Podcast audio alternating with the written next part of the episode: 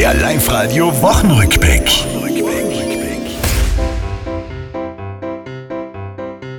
In Zukunft sollen gefüllt werden Tirols Tourismustöpfe anders nachhaltig, so wollen's viele schlaue Köpfe. Immer fetter, das war gestern, oh, das passt mir sehr in meinen Diätplan rein. Qualität statt der Quantität und besser statt mehr. Wölfe waren die Woche in Tirol wieder mal Thema.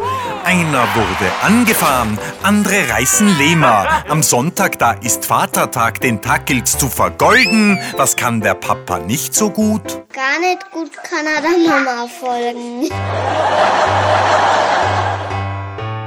Halt die Gaubel, mei, frei mich doch, mein Freundin spinnt.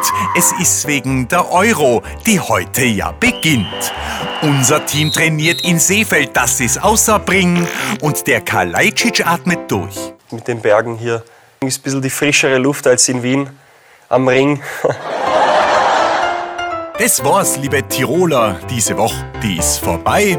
Auch nächste Woche Live-Radio hören. Seid's vorne mit dabei.